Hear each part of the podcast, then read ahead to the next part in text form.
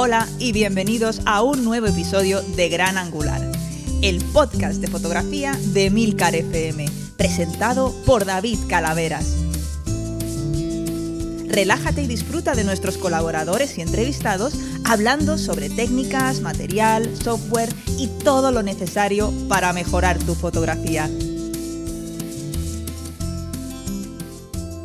Hola a todos y bienvenidos al episodio número 44 de Gran Angular. Yo soy David Calaveras y tengo al otro lado del micrófono y al otro lado también geográfico, bueno, no muy lejos, a Carlos Oliveras, eh, que es una persona que a mí me ha iluminado. Ya, sé que ahora ya me a decir, ¡jo, vaya encerrona que me está haciendo! Me ha iluminado sobre todo en lo que es Photoshop y Lightroom, que son dos programas que utilizo casi todos los días y, muchas veces estoy un poco perdido, ¿no? Entonces yo buscando, yo le encontré a Carlos buscando, pues eso, lo digo, voy a hacer, voy a buscar un tutorial de cómo se hace no sé qué, cómo se utiliza la pluma de Photoshop. Y al final encontraba a este señor que además de, contarlo todo muy bien, lo contaba de una forma muy amena y muy divertida. Y eso es para mí tan importante casi como una cosa como la otra. Y entonces dije, anda, pues voy a ver otra cosa. Y un día hablaba de las correas, de una correa de no sé qué. Yo todavía hablaba y al final me enganchaba con casi todos los tutoriales. Y dije, pues este, este, señor, además de saber, sabe contar las cosas y sobre todo el humor que le pone. Y una cosa, perdona Carlos que no te da opia aún hablar, y una cosa que a mí me encanta y que casi ninguno hacemos, y yo el primero que no lo hago soy yo, que es que a este señor le escribes un mensaje sobre un vídeo que ha puesto y le preguntas algo y te contesta volando. O sea, es una cosa que, a mí me dejó pasmosa porque estoy acostumbrado que cuando una persona tal, yo, yo soy de los que contesto de, tal. Y dije, joder, es que tío, o sea, es un tío con buen sentido del humor, sabe contar las cosas, sabe de lo que, de lo que habla y encima es atento a la gente que le seguimos. Lo tienes todo, Carlos. ¿Qué tal? ¿Cómo estás? Hola, ¿qué tal? te. Te, he matado. Te he matado. sí, yo digo, mejor no digo nada porque todo lo que diga a partir de ahora ya mi imagen va a ir a peor. o sea que yo me retiraría si pudiera, pero bueno, ya que estamos aquí, muchísimas gracias por, contar conmigo y por dejarme participar en, tu podcast. Nada, pues oye, para, mí ha sido un placer y, la verdad es que una sorpresa que hayas accedido y una una cosa que además los, los oyentes estoy seguro que van a agradecer porque... Bueno, pues a partir de aquí también, si, si Carlos, después de esta experiencia, le apetece volver, ya que esto ya sería ya el culmen de mis, de mis aspiraciones, pues, pues si vosotros tenéis algún día alguna cosa que queréis saber o algún tema sobre el que queráis que Carlos nos explique, pues oye, pues perfectamente yo se lo puedo plantear de aquí en adelante. Y fíjate que encerrona de nuevo te estoy haciendo, pero, pero hoy empezamos a hablar un poco de estos temas de software. Y Carlos, yo le planteé una cosa muy aburrida y Carlos me contestó con dos cosas mucho más divertidas, que es lo que, lo vamos a empezar a, que nos expliques un poco. Hay dos cosas que, dos programas, que uno que es Aurora HDR, que yo lo conocía un poquito, que es un programa para hacer HDR, mm, del cual yo tengo unos sentimientos un poco... y, y, luego otro que se llama Plotagraph, que es esto que es que a mí me encanta, que son estas imágenes que tienen una, una parte en movimiento y que, y que, bueno, Carlos me comentaba, es bastante bueno, pero caro y tal, y quería un poco hablar un poco del tema. Y yo, esos son dos temas que a mí me, interesan muchísimo.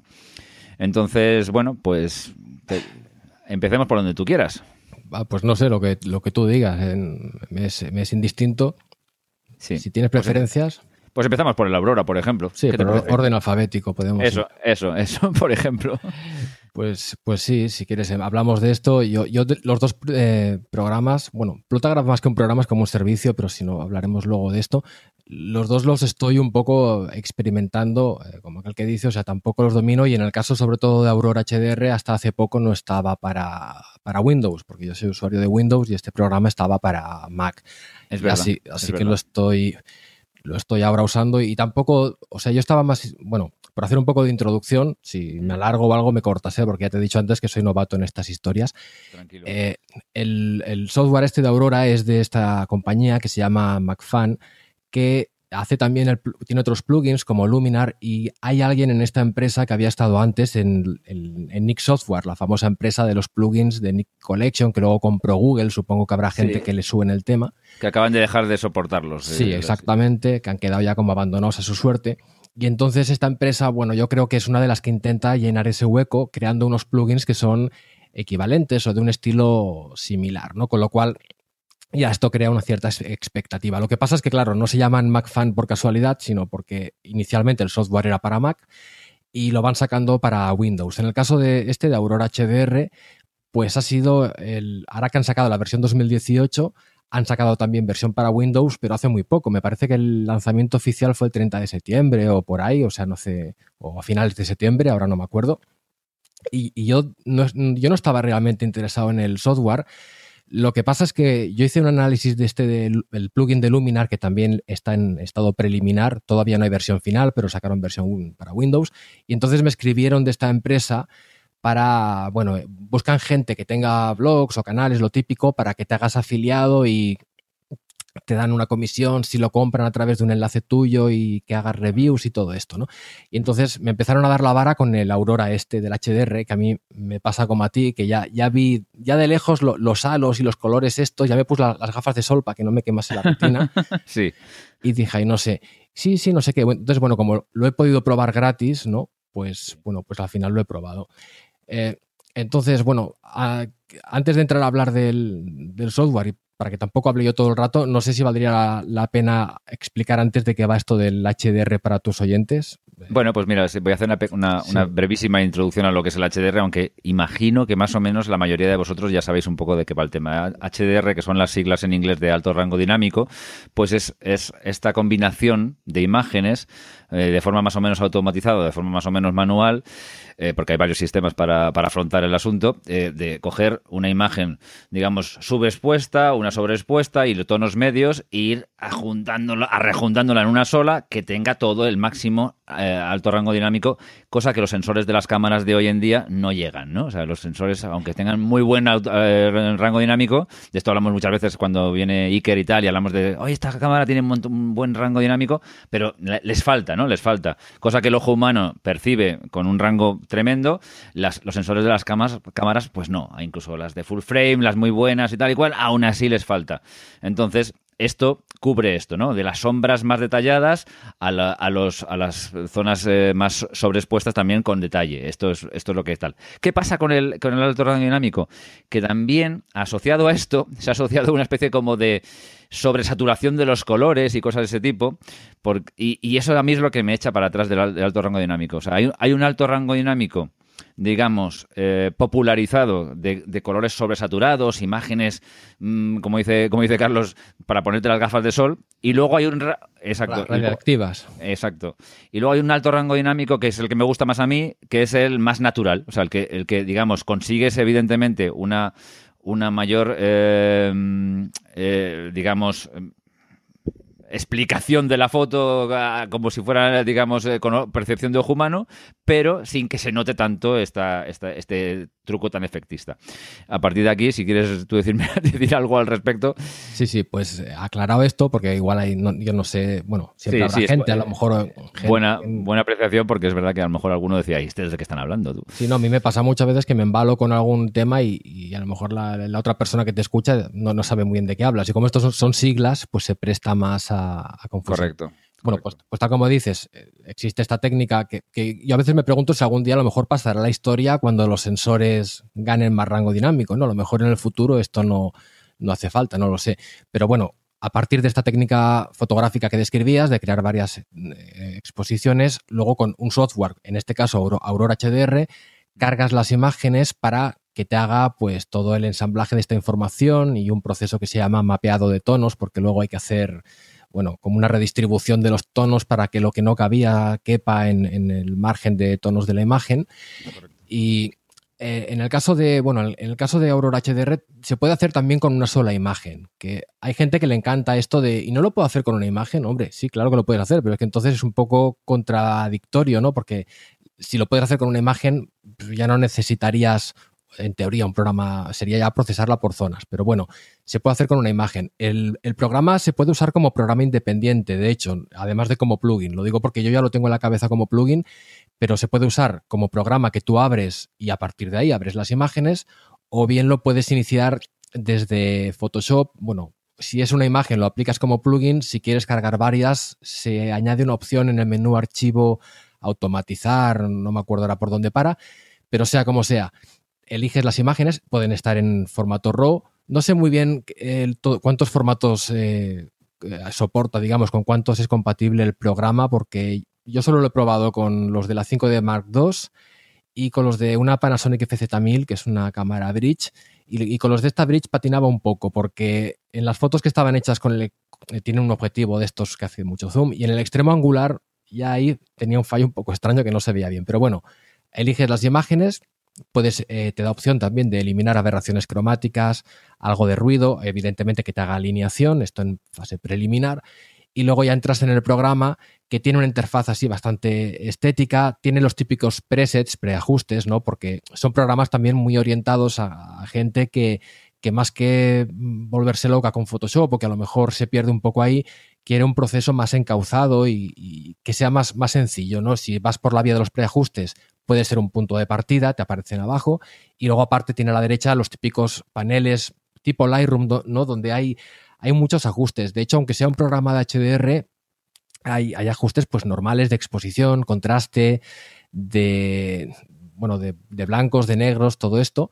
Y luego hay una serie de ajustes que están muy pensados para este estilo de HDR que comentábamos antes. O sea, yo, creo que esto es un programa del HDR, llamémosle artístico, a falta de, otra palabra. Se, se, pueden hacer también eh, estilos más naturales, es ¿eh? la verdad. O sea, no, te aboca irreversiblemente a tener que hacer estridencias de estas. Pero, sí que tiene muchos controles de estos de, pues lo tengo ahora adelante, de estructura, eh, bueno, o sea que esto es como una más definición, estructura, microestructura, detalles pequeños, medianos, grandes, o sea, esto es, pues eso, el festival de, la textura crujiente, ¿no? De sacarle aquello mucho detalle. Y también tiene algunos unos parámetros para crear como los efectos de halo, de brillo, que viene bien para casos donde yo creo, creo que viene bien para alguna foto donde hay una fuente de luz que a veces al hacer el, proceso de alto rango dinámico igual queda muy plana y con esto se le puede devolver el brillo porque la gracia que tiene además el, el programa o plugin este, continuando con la explicación, es que aparte de todos estos parámetros que digo, que están a la derecha, que son un montón, luego puedes trabajar por capas. Es decir, puedes crear como si fuera otra versión de los ajustes pues como si fuera una capa de ajuste encima y pintar en la máscara para aplicarlo selectivamente, lo cual pues da muchísima flexibilidad, ¿no? Pues claro, porque puedes, no es, no es el todo o nada en toda la imagen, sino que puedes distribuir el efecto como te interese. Y tiene de hecho una característica que yo todavía no he podido probar porque no está para Windows, creo que sí que está en Mac, que es máscaras de luminosidad dentro del programa. Ya te digo que yo, o sea, yo en Windows no lo tengo y busqué en YouTube a ver gente que lo, que lo usara esta función y no he encontrado mucho vídeo que lo muestre, pero mm, tengo curiosidad porque creo que puede ser interesante, ya que tú puedes abrir imágenes, o sea, perdón, puedes abrir la imagen y crear capas de ajuste, pero también puedes meter otra imagen encima, que puede ser una de las imágenes del, del ahorquillado, ¿no? Con lo cual yo me imagino, igual aquí estoy fantaseando y luego no se puede, ¿eh? pero que tú puedes hacer, bueno, un HDR de un punto de partida y a lo mejor si dices, oye, aquí las luces no me gusta como lo ha hecho, pues a lo mejor puedes cargar la, imagen donde estén bien las luces, menos expuestas, y con una máscara de luminosidad y, si tiene algún calado o algún desvanecimiento de borde y tal, igual se puede integrar mejor, porque yo creo que al final lo que, lo que suele, suele, dar mejor resultado, si te lo tomas un poco en serio, son métodos un poco más artesanales, un poco más manuales, ¿no? Y, y esto, bueno, lo permitiría, supongo, pero ahí no he llegado. De momento lo que sí que he visto es eso, que tiene que, a los que le guste pues mucho color, mucho detalle y tal, se puede hacer y, bueno, aunque es un estilo que a mí no me... Tuve mi fase en su momento cuando esto era más novedoso, hoy en día no me atrae mucho, pero sé que es toda una escuela estética todavía hoy en día y a quien le guste esto pues le, le dejará supongo satisfecho, aunque vuelvo a enfatizar que yo hablo de la versión de Windows y la versión de Windows todavía no está eh, a la par de la de Mac y tiene algún, es una versión final, no como el, otro plugin de Luminar que es una versión beta, es una versión final, pero todavía tiene alguna, alguna carencia, o sea que habrá que ver cómo se desarrolla. Eh, no, sé si seguir hablando de, esto o si quieres. Sí, eh, bueno, vamos a ver. Yo a, lo que acabas de decir, lo que me gustaría añadir es que primero esto que esto es de que todos hemos tenido una fase HDR. Esto yo también tengo que reconocer que también tuve mi fase HDR. Yo lo hacía con Photomatics en un principio, luego adapté un, un plugin muy muy, muy, muy, muy suave, que no me acuerdo ya ni cómo se llama, un día si queréis, si a alguien le interesa tal, que, es, que se acoplaba al Lightroom y hacía una especie como de fusión de exposiciones, ya no, ya no era ya no tanta tendencia HDR, HDR, sino simplemente pues algo parecido al HDR que hace ahora mismo el Lightroom nativo, una cosa ya un poquito más suave. sería el Enfuse, a lo mejor, ¿no? Enfuse. Ese, ese, el Enfuse, exactamente. Y, ya después evolucioné a, pintar por capas eh, lo que me interesa en, Photoshop y se acabó. Porque al final pierdo casi el mismo tiempo. A ver, sí, pasar a Photoshop es un poco rolleras, eh, tienes que pasar las cosas allí, hacer las capas, dibujar, lo que, te, lo que tú quieras, pero lo controlas tú. Haces unas cosas que son que a veces son inapreciables a la gente. Aquí no, la gente no sabe si es HDR o no, que es lo que me gusta a mí. ¿no? O sea, que, no, que a ojos de una persona con criterio tiene siempre dudas. Y también dependiendo de tus gustos, ¿no? Porque ya son cosas muy, muy subjetivas. Pero a mí me gusta que la gente no lo sepa. Y luego, eh, el resultado, pues ya no tienes por qué andar ni sobresaturando cosas, ni, ni cosas tal. Yo es que fíjate, estaba mirando, Carlos, la imagen que tienen ellos, en, si, si entráis en la en la página de, de Aurora, tiene una imagen con el slider esta que se que pasa para un lado para otro, ¿sabes? Y entonces dices, sin HDR, con HDR, sin HDR. Lleva media hora aquí haciendo eh, para arriba, para un lado, para otro, para lado, para otro. Y claro, hay zonas, hay zonas, que es una especie de paisaje muy espectacular, de una bahía ahí con muchas luces y todo el rollo, ¿no? Hay zonas de la imagen que sí que reconozco que a lo mejor con el HDR pues hombre, el monte que antes se ve casi negro, pues lo, ves así con los detalles verdes de la textura vegetal y tal, y es, y bueno, oye, pues sí, eso a lo mejor incluso yo lo hubiera dejado igual. Pero, por ejemplo, todas las, todas las luces de ciudad, a mi gusto, me gustan más sin HDR que con HDR, porque claro, estos, estos naranjones están sobresaturados y tal, que a mí mm, no, no, a mi gusto no. Entonces ahí sí que lo que tú decías, esa posibilidad de combinar por capas y de o incluso con máscaras, con máscaras de luminosidad, que aunque no lo tenemos eh, probado, pero que puede, intuirse que se podría hacer una cosa y luego al final sacar una especie de híbrido de HDR, pero un poco más normalizado, hombre, esto sí que es interesante, ¿no? Esto sí que lo considero que puede ser, puede ser chulo. Sí, pues depende, bueno, ya veremos en qué dirección van, porque, o sea, yo, el, programa en sí yo lo veo que, han trabajado mucho porque lo que es la base de alinear, generar el, HDR, todo esto, pues no es una cosa que tan fácil de hacer, ¿no?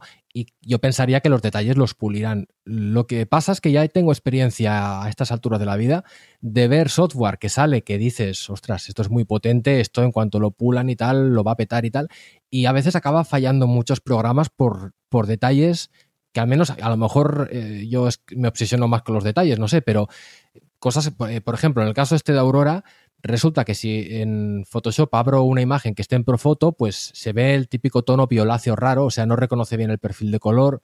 Si exporto, eh, cuando acabo el proceso, si lo quiero exportar a un archivo, me exporta en, si lo hago en TIFF, no puedo elegir perfil de, bueno, no es que no pueda elegir perfil de color, es que no le incrusta perfil de color. Me imagino que es sRGB, pero nada, en 8 bits no deja elegir 16 y, y tiene algunos fallos que supongo que irán corrigiendo, pero que, se me hace raro, ¿no? Que digas, han hecho todo un programa así y luego tiene, bueno, más, más detalles, ya digo, cosas que fallan, no quiero ahora hacer aquí como la fe de ratas del programa, ¿no?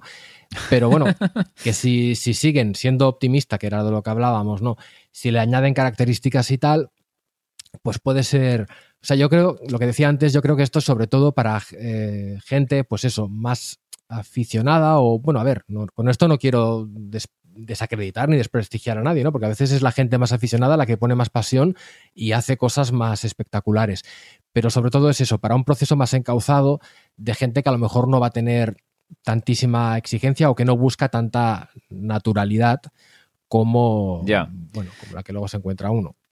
Sí, no, no, ellos por ejemplo incluso estaba mirando, estaba brujuleando la página ahora y tal, y abajo tienen una, en uno de los estos que vas bajando y tal y cual, hay uno que pone HDR natural o extremo, obtener el poder para crear lo que tú te guste. Hombre, por ejemplo, si, si nos paramos en las imágenes que tienen ellos como natural, pues hombre, no es tan mal, ¿no? Yo ahí sí que estaría un poco más cerca de lo que es eh, más o menos mi gusto visual, porque bueno, algunas incluso son un poco, para ser naturales son no demasiado naturales, pero, pero, pero bueno, o ya, ya es una cosa un poquito más tal. Lo que sí que es verdad, ahora ya quizás, quizás no, sé lo que, como tú lo ves, pero la, moda del HDR extremo ha pasado un poco, pero bueno, es verdad que sí que yo me está, cuando esto que te, que te pones por, por las redes sociales de fotografía, te pones a mirar algunas que tienen muchísimos likes y muchísimas cosas de estas, y sí, el extremo sigue teniendo muchos adeptos, ¿eh?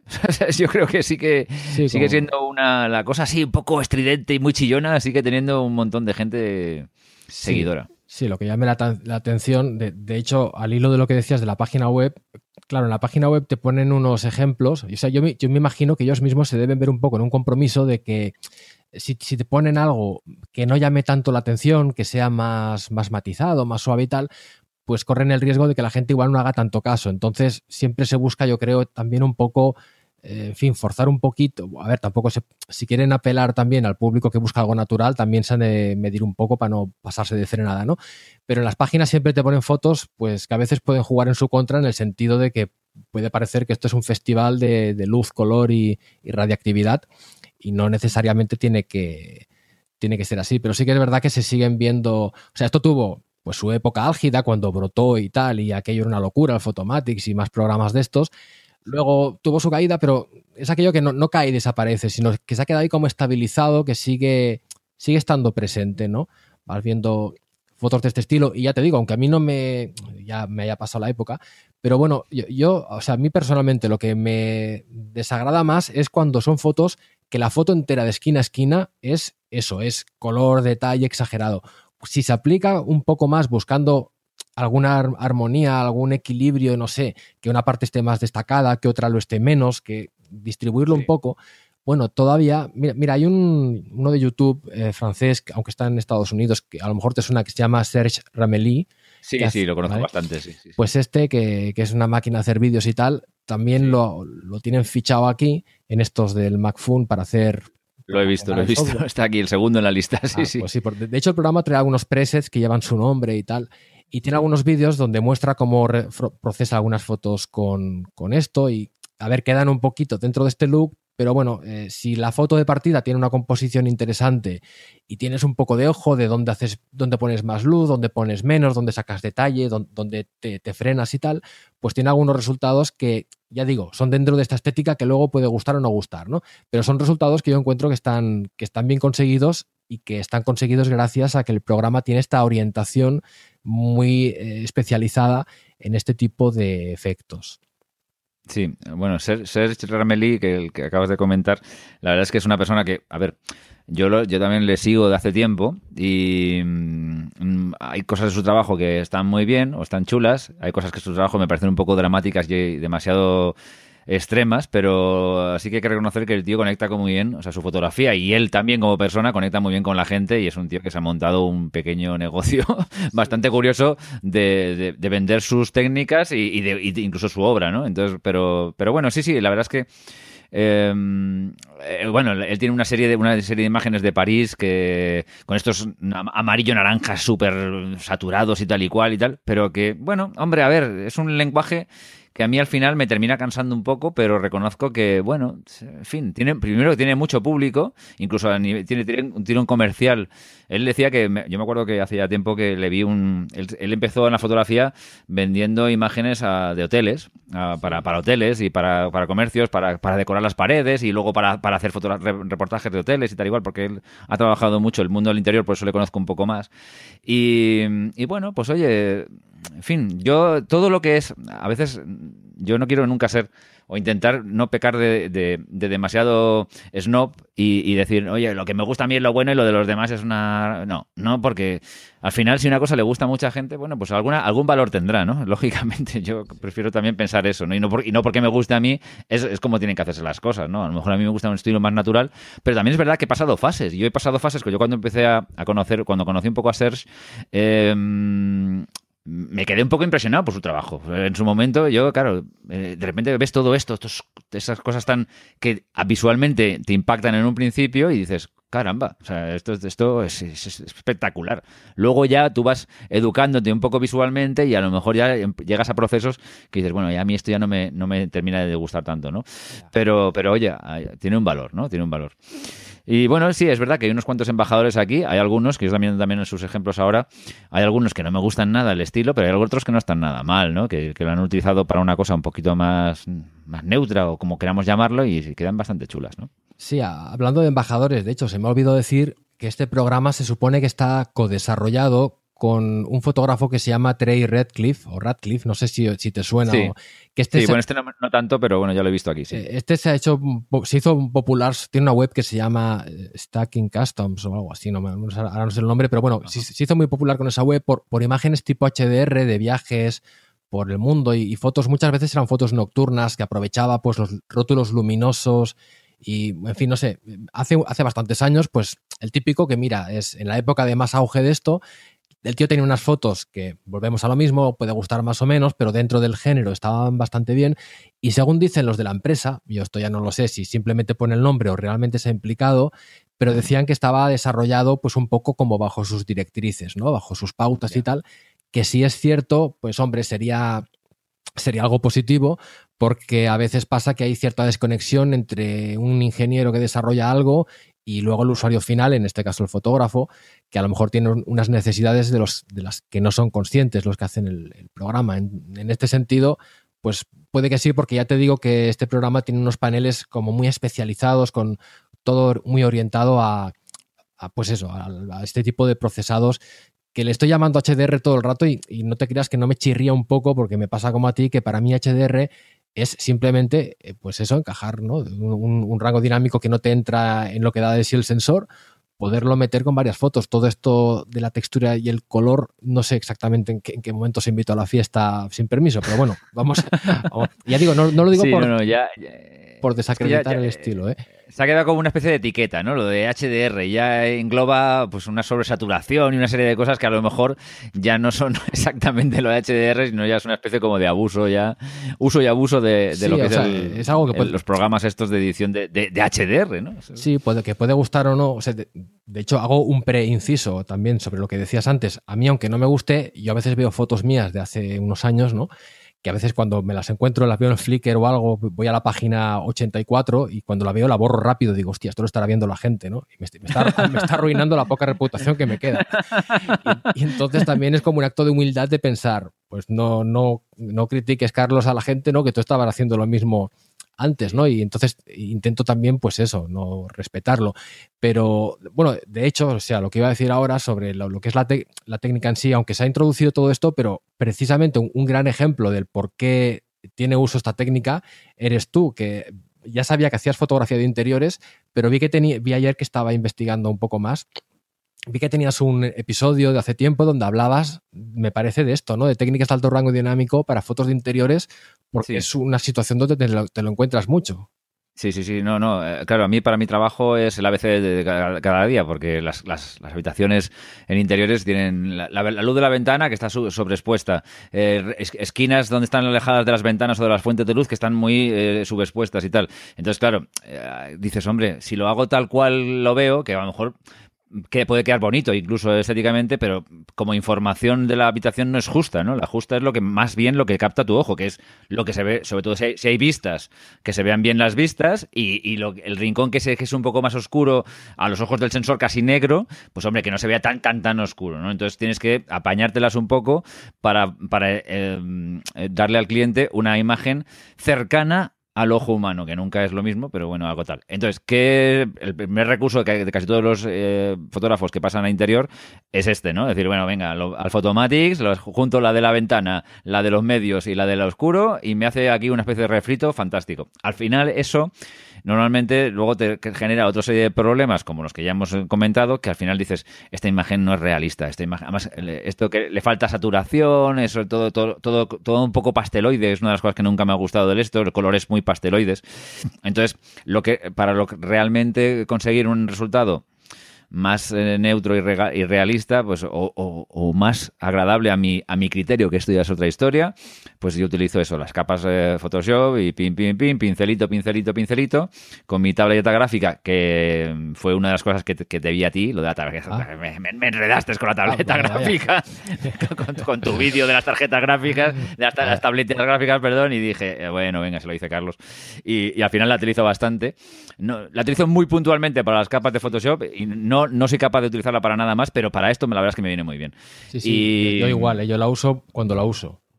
Sí, es que es curioso, ¿eh? porque hay mucha gente que yo la veo que la utiliza para todo, o sea, para todo, para todo. Es que, hay gente, que, es que hay gente como todo, hay gente que es todo o nada, ¿no? Y, dicen que incluso hay gente, bueno, lo vuelvo, a decir, respeto aquí cada cual, cada loco con su tema, ¿no? Pero que hay gente que incluso saca pecho de decirte, no, no, el ratón ya lo he tirado, ¿no? Como si Sí, sí, esto también lo he oído yo y me he quedado flipado. Digo, pues yo me, tiras el ratón y me tiro detrás de él, porque, no, no, no, no soy capaz de, de utilizar la tableta para todo, pero sí que es verdad que para pintar por capas viene muy bien, por lo menos para mí, ¿no? sí, sí, yo, persona, bueno, en mi caso, yo, el, hecho de poder sujetarlo con, la mano, que tienes otro tipo de motricidad en la, en la mano con la que escribes, y la, presión, que yo, yo al menos la uso, pero también otro inciso, curiosidad, el otro día vi un vídeo de un, de un retocador bueno, un chico que tampoco sé yo si es, muy bueno o no, pero que el tío decía que usaba la, tableta, pero que él no se había acostumbrado a usarla con presión, o sea, la usaba sin la... O sea, la presión me refiero a vincular el tamaño a la presión, que aprietas más y es más grande o más pequeño, ¿no? Yo, yo esto, para mí esto, vamos, es que yo es, es, lo que más me gusta de la tableta y en cambio hay gente que, que no, o sea, vuelve a demostrar que cada cual lo usa a su manera, ¿no? No sé si tú la usas con la presión o, a, veces sí, pero quizás menos de lo que debiera. A veces me doy cuenta que digo, anda, pero si tienes esto presión.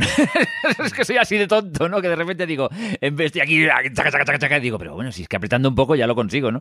Eh, soy, soy un poco zoquete. Yo reconozco que soy un poco zoquete. Con, con casi todo soy un poco zoquete. Pero en general con las, con las, con las tabletas soy bastante zoquete. Pero sí, sí que, sí que, sí que termino utilizando porque a veces digo, Jopeles, David, es que a veces das más vueltas que un tío vivo para hacer una cosa que se puede hacer simplemente apretando un poco más. Pero bueno, sí, sí. Bueno, esto nos pasa a todos.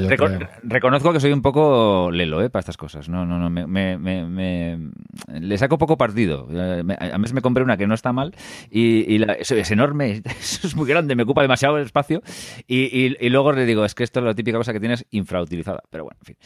Que, oye, Carlos, ya que estás aquí, voy a abusar un poco de ti. Yo tengo un problema. Yo, tengo un problema. Em, Solo uno. yo, ya, ya es bueno noticia. Bueno, en fin. Yo tengo, un montón.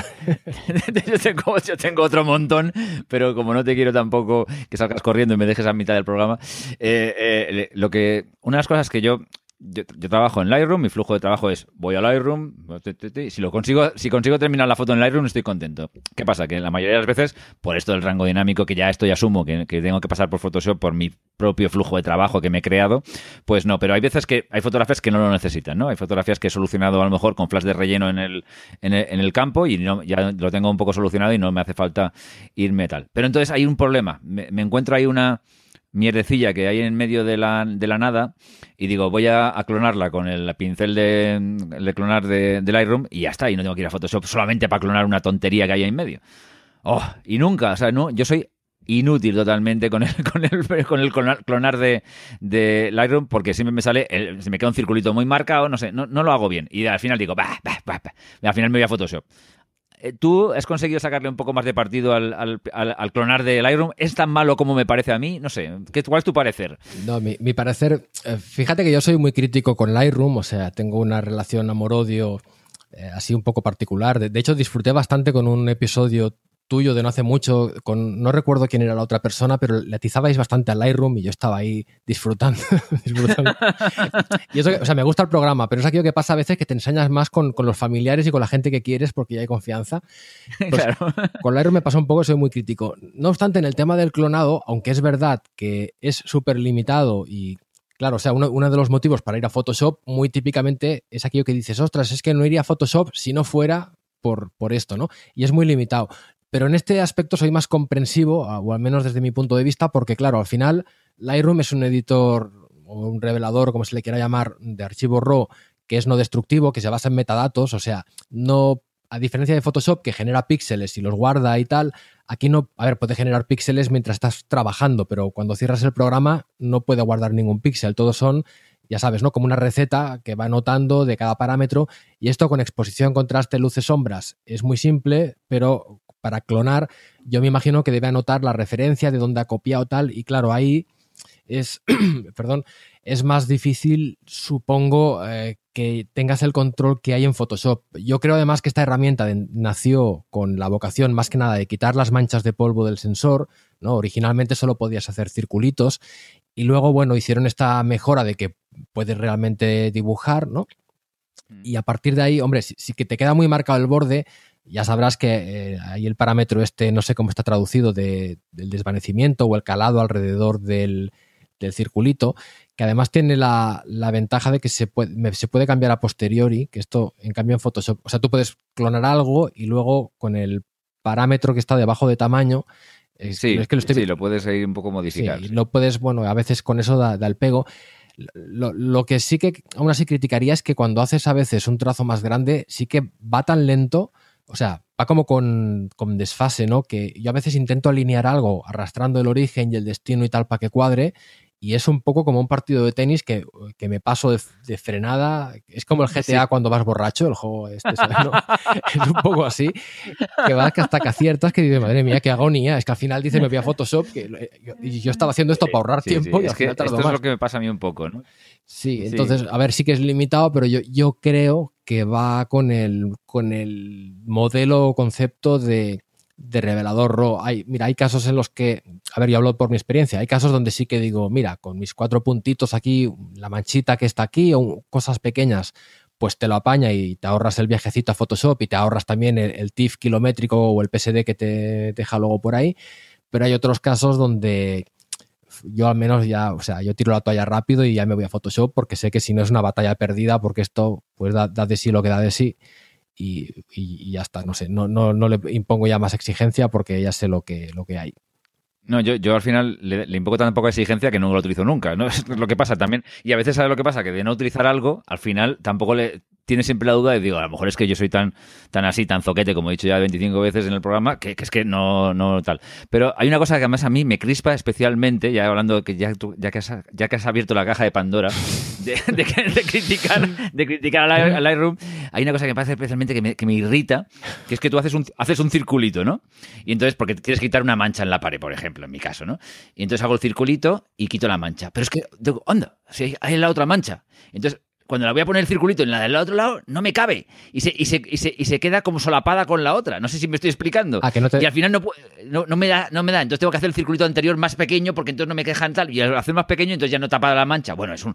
De verdad es una cosa que me. Eh, eh, esto, si, si, es lo que yo pienso, hay un truco que es que cuando. Si es lo que pienso, eh, no sé si te he entendido bien. Si, si tú has hecho algo, un clonadito de estos y entonces quieres pintar algo que se solapa con lo que ya has pintado y entonces el cursor se, se, te cambia y no te deja pintar.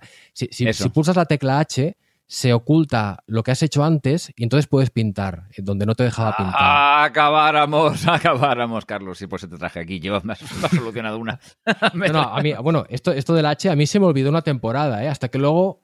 A mí me pasa mucho que me olvido cosas y, en fin, también es la edad, ¿no? Uno ya va cumpliendo años, pero vamos, que no te creas que, yo no patino que da gusto. que tengo que grabar cada, cada vídeo 30 veces. Yo es que, como no he hablado nunca con nadie, es la primera persona con la que hablo de esto, es, la primera persona que, que, puede, que puedo contarle esto. Y, digo, fíjate, no, no, no, no me ha dado por mirarlo, pues fíjate, sabiendo, o sea, que le, doy a la H y entonces se, me oculta la anterior. Sí, de, hecho, es lo, o sea, abajo en la barra, en la barra de opciones que pone superposición de herramienta, la, barrita que separa la tira de imágenes, del, y, ahí hay, pone auto, siempre seleccionado o nunca. Con la H puedes alternar, o sea, pulsas una vez, se oculta, pulsas otra vez, vuelven a aparecer los contornos estos que son los que te informan, pero también te bloquean. Ya. Bueno, oye, pues mira, mira, pues mira, oye, por lo menos ya no, ya no me irritará tanto si alguna vez me, atrevo otra vez a utilizarlo. De hecho, mira, perdona, un comentario. Incluso yo, claro. que te he dicho que durante una época se me olvidó esto. Y durante la época que se me olvidó, yo hice un vídeo explicando un método diferente. Y luego, a cabo un tiempo, dije, hostia, pero si esto se podía hacer de otra forma. Y yo, he hecho un, yo hice un vídeo que no me acuerdo, me inventé otro método para, para evitar esto creo recordar. O sea, en fin, ya te digo que no, no, no creas que eres toquete, porque si vieras lo que hago yo, ya verías tú. Nada, pero bueno. Eh, a ver, es que, ¿sabes lo que pasa también? Yo no sé, yo, hay gente que tiene mucha capacidad o está todo el día metido en estos programas, ¿no? Y claro, si, estás todo el día metido en una cosa, al final desarrollas un montón de capacidades, ¿no? Si es lo único que haces, lógicamente. Pero Em, son muchas cosas. Estos programas abarcan mucho. Lightroom quizás menos. Lightroom es más, es más controlable en general, pero siempre hay mil historias de Lightroom que, se te escapan, oye, porque es que de verdad. Y ya, ya Photoshop ni te cuento, ¿no? Por eso yo eh, sí que tengo cierto, una cierta admiración por la gente que sabéis un poco más, porque, porque a mí, digo, Jopeles, yo estando, es un programa que estando todos los días en él prácticamente, soy consciente de, mis, muchísima limitación, porque utilizo lo que necesito y poco más, y seguramente si conocería alguna cosa más, hay procesos que los que haría ahora, los haría de otra forma, o mejor, o lo que sea, y hay otros procesos que a lo mejor, bueno, pues me los, me los podría ahorrar o lo que sea. Pero, pero es que son demasiado grandes, son, son programas demasiado grandes para todo el mundo. Entonces, eh, se te olvidan cosas, como tú dices, hay cosas que utilizas una temporada y luego las dejas de utilizar y luego no te acuerdas. Es que es pero yo creo que esto es normal. Bueno, oye, eh, este otro programa, el, el Plotagraph este, sí. este, es, esto es una cosa tremenda, ¿no? sí, explícame, un poco cómo, cómo va esto. Porque... Explico en episodios anteriores y tal. Porque, sí, porque esto, esto ya viene, de, no sé exactamente cuándo apareció, pero sé, sé que hace ya bastante tiempo que existe. Yo, yo no me había interesado, pero había gente que en YouTube me había puesto comentarios de sobre el programa o sobre si se podía hacer este efecto con Photoshop. Yo hasta hace relativamente poco no le había prestado atención más que nada porque ya vi, eh, bueno, ya aquí vi que era, era muy caro, no, no, me llegué a interesar mucho. El asunto es que este programa decía al principio que más que un programa es un servicio, porque resulta que el, procesado de la imagen en sí no lo haces con el programa, sino que cada vez que haces una previsualización te tienes que esperar cinco segundos porque esto lo, lo procesa un servidor remoto. Y es por eso que en vez de pagar una licencia y se acabó, tienes que suscribirte por la nada módica cifra de 22 euros al mes, me parece que son, que a ver, para otra cosa vale, ¿no? Pero, jolín, si yo por Lightroom y Photoshop estoy pagando 12 euros, Lightroom y Photoshop, que ahí es nada, digo, hostia, perdón, eh, digo, pagar 21, 22 euros en dólares es un poco menos, pero en euros tal, digo, para hacer un efecto que, a ver, es chulo, pero no sé yo, pero claro, la justificación, que yo no lo entendía esto al principio, la justificación creo que es esta, que funciona como a distancia. Pero bueno, me estoy adelantando, perdona, explico primero de, qué va el tema para quien no, lo, Para quien no lo conozca. Eh, Plotagraph, eh, que la página web es plotagraphs.com, o sea, con una S al final, porque el plotagraph seca ya estaba cogido el dominio, es como digo, un programa, servicio, como se le quiera llamar, que puede funcionar a través de interfaz de página web o te puedes descargar una aplicación que te permite tomar una fotografía que tú tengas, un JPG estático, eh, quieto, parado, ¿no? Y eh, añadiéndole unas, flechitas y, haciendo unas indicaciones con la interfaz, puedes simular como que hay un movimiento en los elementos de la, foto. Eh, evidentemente, o sea, esto se presta más con, con nubes, con agua, con algún tipo de, no sé, esto, olas, cosas que, sean un poco difusas el, el movimiento, porque no, no, puedes, quiero decir, hacer una animación de que alguien mueva el brazo. En el caso de algunas líneas se puede hacer una simulación un poco de que las líneas se mueven, pero tienen que ser patrones muy identificables, ¿no? Lo que pasa es que, claro, cuando ves estos efectos, no sé, llama mucho la atención porque son eh, es un poco parecido a esto de los cinemagraphs, aunque, bueno, eso es otra historia, pero eso, es una foto con movimiento que realmente es un vídeo. Entonces, eh, lo que pasa es que yo, de momento, no, yo estoy usando la versión gratis, que es de lo que hablaré ahora, y aunque me haría gracia la versión con todas las herramientas, mm, pues la verdad es que no, no lo veo muy claro. Lo bueno es que la versión gratis pues con muchas limitaciones y, muchas pegas, porque te da mucho la lata con mensajitos de que paga, pagues y tal, pero básicamente te ofrece dos, dos, de las herramientas, que son las más básicas, una que es para ir trazando como flechitas encima de la foto para indicar la dirección y otra que es para poner unos puntos que es para lo contrario, para decirle esto no quiero que se mueva. Eh, una pega que ha aparecido eh, recientemente es que antes, incluso la versión gratis, cuando acababas, te dejaba descargarlo con una resolución más limitada, pero lo podías descargar. Y hace relativamente poco se ve que se enteraron de que yo lo iba a probar y entonces, pa, le metieron. sí, porque yo programa que analizo, programa que gafo. O sea, es que lo hacen de pago, lo limitan, lo que sea. Y entonces ahora no se puede descargar eh, pero lo que se puede hacer, la, pirula que yo, bueno, pirula, a ver, yo entiendo que es que te permite hacerlo, es compartirlo para publicarlo en Facebook Y entonces cuando lo tienes en Facebook, como es un vídeo que tienes tú en tu página, lo puedes descargar. Aunque yo de Facebook no entiendo mucho, pero si yo he conseguido descargarlo de Facebook, debe ser que cualquiera puede. Cualquiera puede, claro. Sí, eh, bueno, y te pone una marca de agua, aunque también tiene gracia porque a mí la marca de agua me ha desaparecido cuando lo, lo he puesto en el caso de Instagram, porque el Instagram me cortaba los vídeos por abajo. Bueno, es bastante pequeña de todas formas la marca de agua. eh, que te pone es. O sea, la limitación más que la marca de agua es el hecho de que te limita mucho las herramientas, la, la versión gratis. ¿no? Cuando usas la interfaz de la versión gratis, lo que te digo, solo tienes las flechitas y esto otro. Y no tienes unas herramientas pues, que te harían la vida muchísimo más fácil. Yo lo he visto en tutoriales, ¿no? Que claro, dices, ostras, como me gustaría, una vez te enganchas un poco, cómo me gustaría usarlas. Esa es la limitación y que luego lo exportas con poca definición. Lo de la marca de agua es, pff, quiero decir, si la recortas o no la recortas es un poco anecdótico porque la, la puñeta ya, ya te la han hecho limitándote las herramientas. Y bueno, la verdad ya digo, yo reconozco que es muy divertido, lo he empezado a probar y, y me ha enganchado mucho porque es esto que empiezas a pensar, ostras, a ver con esta foto o con esta otra, haces experimentos y, y a veces a veces no te sale, a veces sí que sale, sale algo más, más chulo o incluso no tiene por qué ser tus fotos. Yo hace poco hice uno con una foto de, de stock gratuita de la página esta de pexels.com. Había una foto de, de unas dunas y como estaba ya con la neura del Plotagraph, pensé, ostras, aquí se podrían animar el movimiento de las dunas porque hay unos surcos y tal. Y lo que digo, pues sí, es bastante divertido, yo, ¿no? Es vistoso, es gracioso, es, te hace ser creativo y pensar en, en usos que le puedes dar, pero eh, no sé, yo lo veo más una curiosidad eh, de estas cosas, pues como, a ver, quizá no tanto, pero no sé si te suena un plugin que se llamaba Fractalius, aquel que hace, Me suena. me hace suena, uno- sí. unos efectos como raros basados en, ¿cómo se llama? En, ah, no me sale la palabra, es una cosa matemática que crea una- unas formas y eh, el, el no sé qué de Mandelbrot, ahora no, ahora no me sale. Es una cosa yo- matemática. Bueno, es igual. Que, que nos, nos esté viendo, seguro cuando luego acabemos me vendrá a la cabeza. E- Era un plugin que hacía un efecto que siempre lo usaban con un gato o un, ¿sabes? Salía ahí un efecto electrizante, pero a las tres fotos te cansabas. Esto tiene lo del Plotagraph, creo que tiene más recorrido, pero lo que decía, tanto como para pagar, eh, pues esto, los 20 euros al, al mes o al año, no sé por cuánto debe salir. No lo sé. Tú supongo que le habrás estado echando un vistazo, no sé qué impresión te ha dado. Sí, la verdad es que yo le he echado un vistazo. La verdad es que las, imágenes que tienen ellos de, de- de demo son hipnóticas absolutamente. O sea, yo estoy, yo, yo eh, me, he tirado, un buen rato pasando el, ratón por ellas para que se activen. Y la verdad es que algunas son muy chulas. Y, y según las estás viendo, se te ocurre y digo, ay, yo tengo una imagen en la que podría hacerle este efecto y que queda muy gracioso. Y la verdad es que tengo ganas de probarlo en mis propias carnes.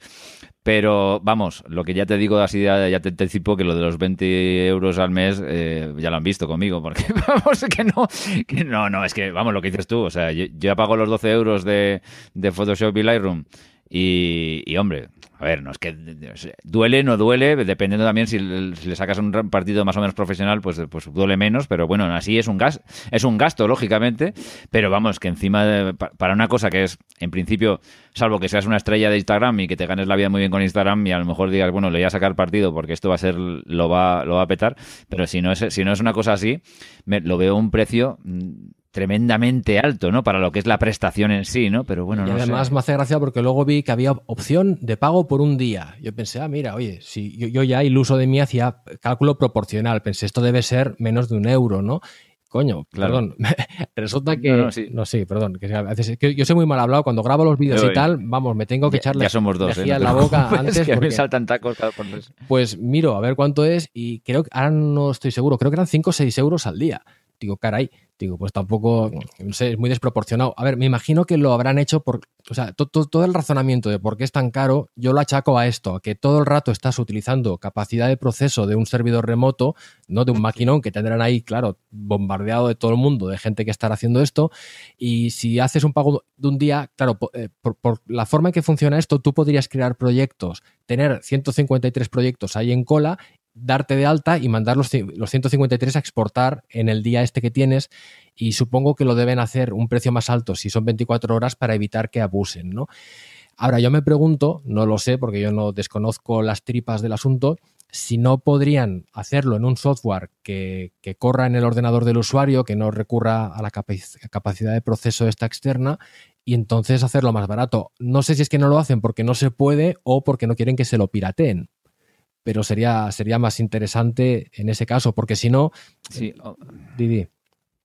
No, no, digo que decir que, que, claro, eh, lo que tú has dicho antes y estoy un poco de acuerdo, que, que el, el- el- la gracia de lo del servidor remoto, que, que evidentemente a lo mejor da una potencia que, que a lo mejor un programa de software normal que te descargaras y te lo procesara, igual no es capaz de hacer todo lo que esto hace, pero también es verdad que, claro, ahí ya te tienen enganchado tal. Yo creo que esto ya obedece más a veces a un, a un también a un modelo de negocio, porque que dicen, bueno, mira, lo que pasa es que, no sé, aunque tengan ahí a- al, al- al- nuevo al nuevo HAL 9000, eh, me da igual, o sea, yo creo que no me parece proporcionado a la utilidad real del programa, ¿no? O sea, Sí, sí, es lo- que no sé. Es lo mismo que pienso yo. O sea, no, no es que los 20 euros sea una fortuna, es que es en proporción ahora a lo que te están ofreciendo, ¿no? Y bueno, no sé, quiz- Claro. quizá les perjudique a ellos mismos esto, porque eh, despegaría más esto si.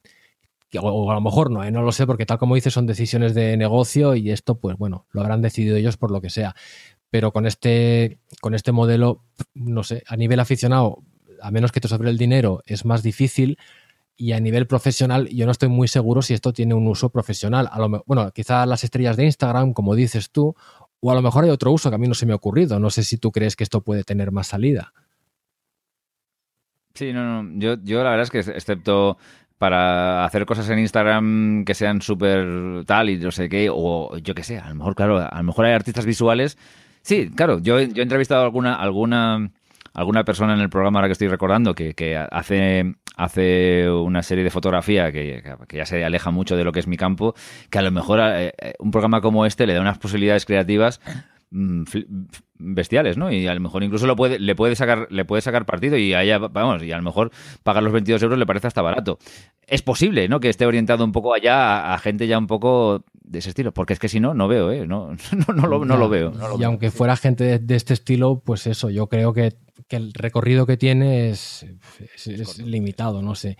Eh, de todas formas, como, como que me emociona mucho con la explicación, un- unas breves pautas por si alguien lo, lo quiere probar. Sí, Re- re- repito, favor. porque me he desperdigado un poco.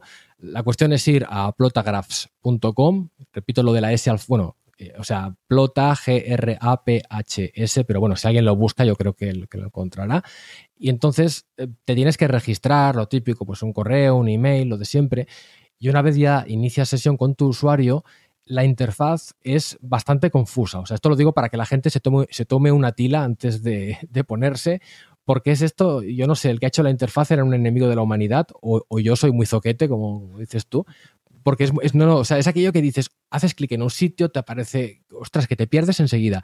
Hay que ir en la, página principal, si tiras para abajo, hay, hay de otra gente, ¿no? Pero en el centro hay un icono con un más que haces clic Sí, y entonces le das a crear plotagraph. Y entonces se te abre una ventanita para que, bueno, te propone que si quieres descargues la aplicación, que yo al final la he descargado porque me, me creía que, que iba a ganar algo y como sigue siendo el proceso así remoto, no sé si se gana algo o no, pero supongo que debe, debe ir un poquito mejor que a través del navegador.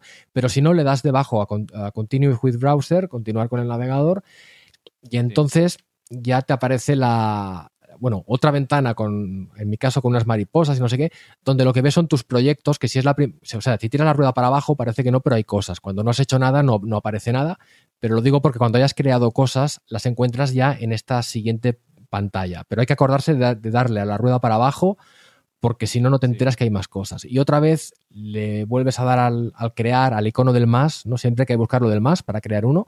Y cuando o sea, a ver, la gente que me oiga no, no creo que vaya siguiendo paso a paso, pero es pa- para que le suene, ¿no? Darle al más, crear, Sí. hasta que llegas a un sitio que te permite elegir la imagen, le das a crear y entonces es cuando ya accedes a la a esta interfaz donde está pues casi todo desactivado, pero o sea, en, en cierto modo es fácil de, de usar por, en la versión gratis porque como ya digo que no hay que no hay mucha herramienta posible, están a los lados, ya verá la gente que solo hay la de, bueno, una- unas flechas para indicar la dirección y unos puntos para indicar dónde quieres que no haga nada. Y bueno, no profundizo más, más porque tampoco es un tutorial. Abajo hay un botón de play que es para previsualizar lo que llevas hecho, para ir corrigiendo, ¿no? Porque, bueno, vas añadiendo, ves que se te descantilla por un lado, por el otro, vas arreglando. Y cuando ya has terminado, abajo a la derecha hay un icono un tanto críptico, pero que ya te imaginas que es exportar, porque es como un cuadrado con una flecha hacia arriba que sale. Y aquí es donde te llevas el disgusto de que te dice que la exportación es de pago y le tienes que dar a otra opción que pone exportar plotagraph. Y lo bueno es que entonces no pasa nada cuando le das, ¿no? Y, es y eso es porque se pone en una cola de exportación y cuando termina la exportación tienes que ir a, esa página. Bueno, si te digo la verdad, ahora de memoria no sé muy bien cómo, es, cómo se hace. es una batalla cada vez.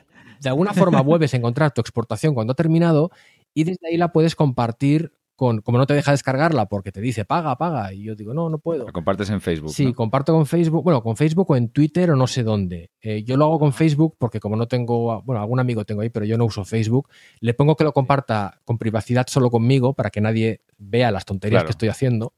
Pero, claro. pero así lo queda en Facebook. Y a partir de ahí le doy a play en Facebook y con botón derecho me dice guardar vídeo. Y entonces ya después de esta epopeya tremenda, lo, tengo descargado. Eh, pero bueno, ya digo, igual hay que pelearse un poquito, pero al final pues eh, se acaba.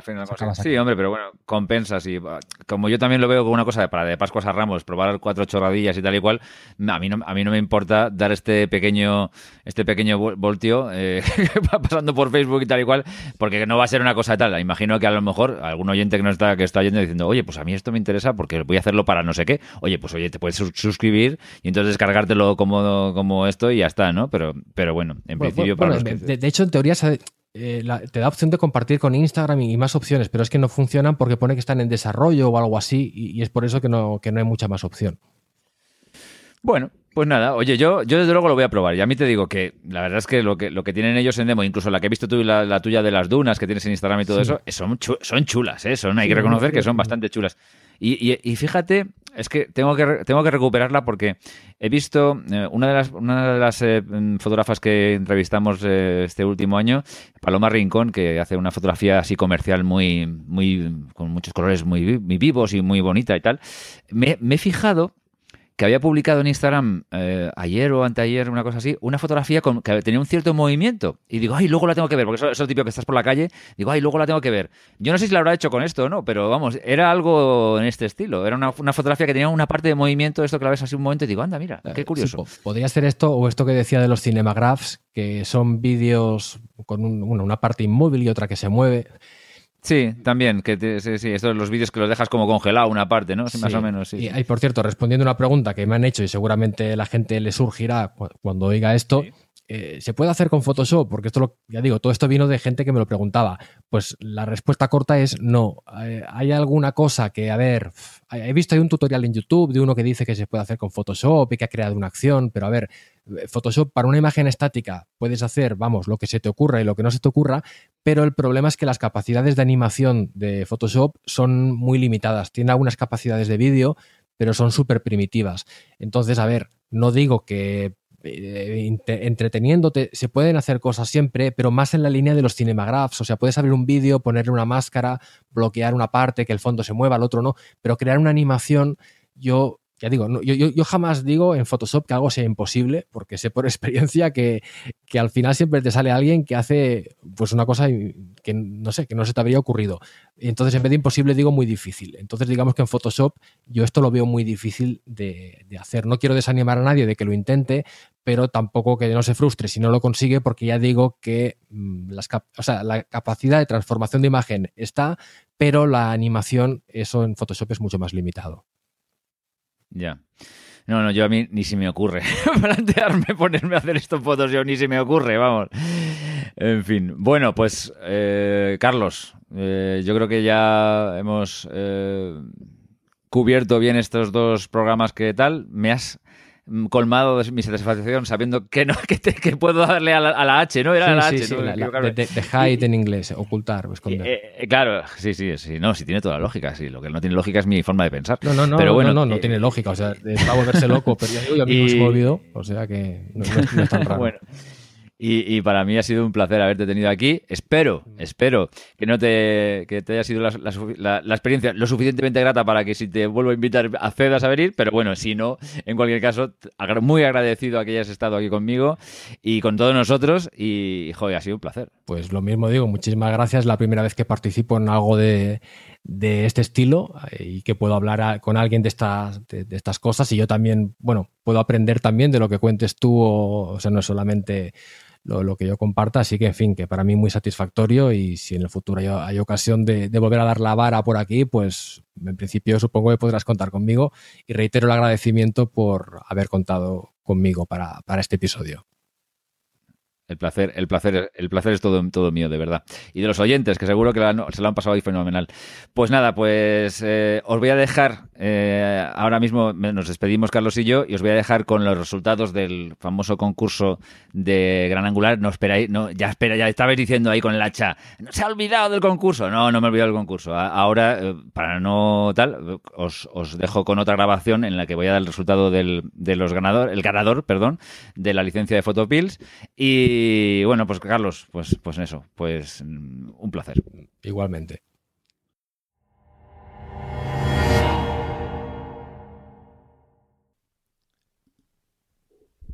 Bueno, por fin vamos a anunciar a los ganadores, bueno, al ganador del concurso Gran Angular Verano, que va a llevarse una licencia de Photopills, esa magnífica aplicación para, para Android y para, para iOS que sirve para, bueno, pues desde calcular las puestas de sol, el cielo, en fin, con realidad, realidad aumentada, una maravilla. Que a mí me está, la verdad es que he empezado a utilizarla para mi trabajo, que en principio pensaba que no le iba a sacar mucho partido, porque, bueno, para arquitectura y tal igual, pero luego es verdad que para calcular dónde está el sol en una fachada, por dónde me va a dar la luz y tal y cual, me está viniendo bastante bien y le estoy sacando bastante partido para mi sorpresa. Y es una, es una aplicación, bueno, con además con cantidad de posibilidades, hacer fotografía nocturna y todo ese tipo de historias que, es, es, clave tener una cosa, una herramienta así, es una maravilla. Entonces, bueno, la votación ha sido bastante reñida. Ahí me da hasta casi pena anunciar el, ganador porque es que se ha quedado casi, casi, casi ahí.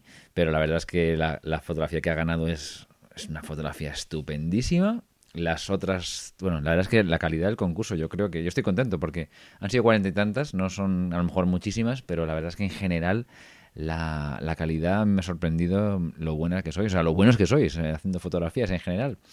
Entonces voy a anunciar solamente al ganador, pero me quedo con un poco de pena en el corazón porque hay un par de fotos que han, dos o tres fotos que han quedado ahí muy, muy, muy cerca y ha sido al final por una, por una, dos puntillos de nada. En fin, el ganador es José Luis Carrascosa, la cuenta es José Luis Carrascosa así todo junto y es una fotografía que es preciosa, la verdad es que son, una gente verano, dos chicas, creo que son dos chicas dándose, un beso y, sosteniendo unas bengalas con otra gente tal, la fotografía a mí a nivel, tanto a nivel técnico como el momento, todo es una, preciosidad de fotografía, una, una maravilla. Enhorabuena José Luis nada, pues eh, ponte en contacto conmigo para que le digamos a los de Photopills que te manden directamente la licencia, ¿vale? Por favor, cuando lo oigas, me, pones un mensajito, oye, que me he enterado, y, le damos tus señas a los de Photopills para que, para que te manden la licencia. Y, y, me quedo, ya te digo, ¿eh? como os digo, yo me quedo con un poco de tristeza porque hay dos o tres fotos que que, me hubiera gustado premiar más, sinceramente. Yo creo que había tres, cuatro fotos que se merecían todas el premio. Pero bueno, esto es como es. Ha, habido una que ha sacado un, poquito más y esta es la que se ha llevado el asunto. Volveremos con más concursos, pero bueno, eh, nada, perdonad que se haya tardado tanto en anunciar los, los ganadores, pero la verdad es que llevo un mes de un mes de, de septiembre tremendo, con una vuelta al trabajo muy dura y incluso ya veis que se nos, me, he tenido que saltar un programa, el anterior me lo he tenido que saltar, no he podido grabar. También coincidió que, los de chicos de Fotolari se habían ido a Japón y, bueno, pues al final pues al final no se pudo grabar. Intentaré que no se vuelva a repetirse, lo siento en el alma, pero bueno, es ok. Eh, nada, pues nos, nos oímos enseguida, nos oímos enseguida, perdón, y espero que os haya gustado el programa de hoy. Adiós.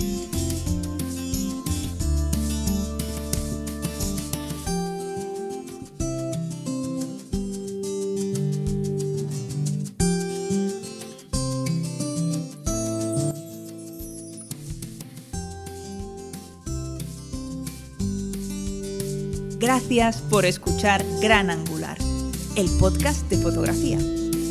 Puedes dejar tus comentarios en emilcar.fm barra gran angular y si quieres, descubrir otros magníficos podcasts de nuestra red. Te esperamos en nuestro próximo episodio.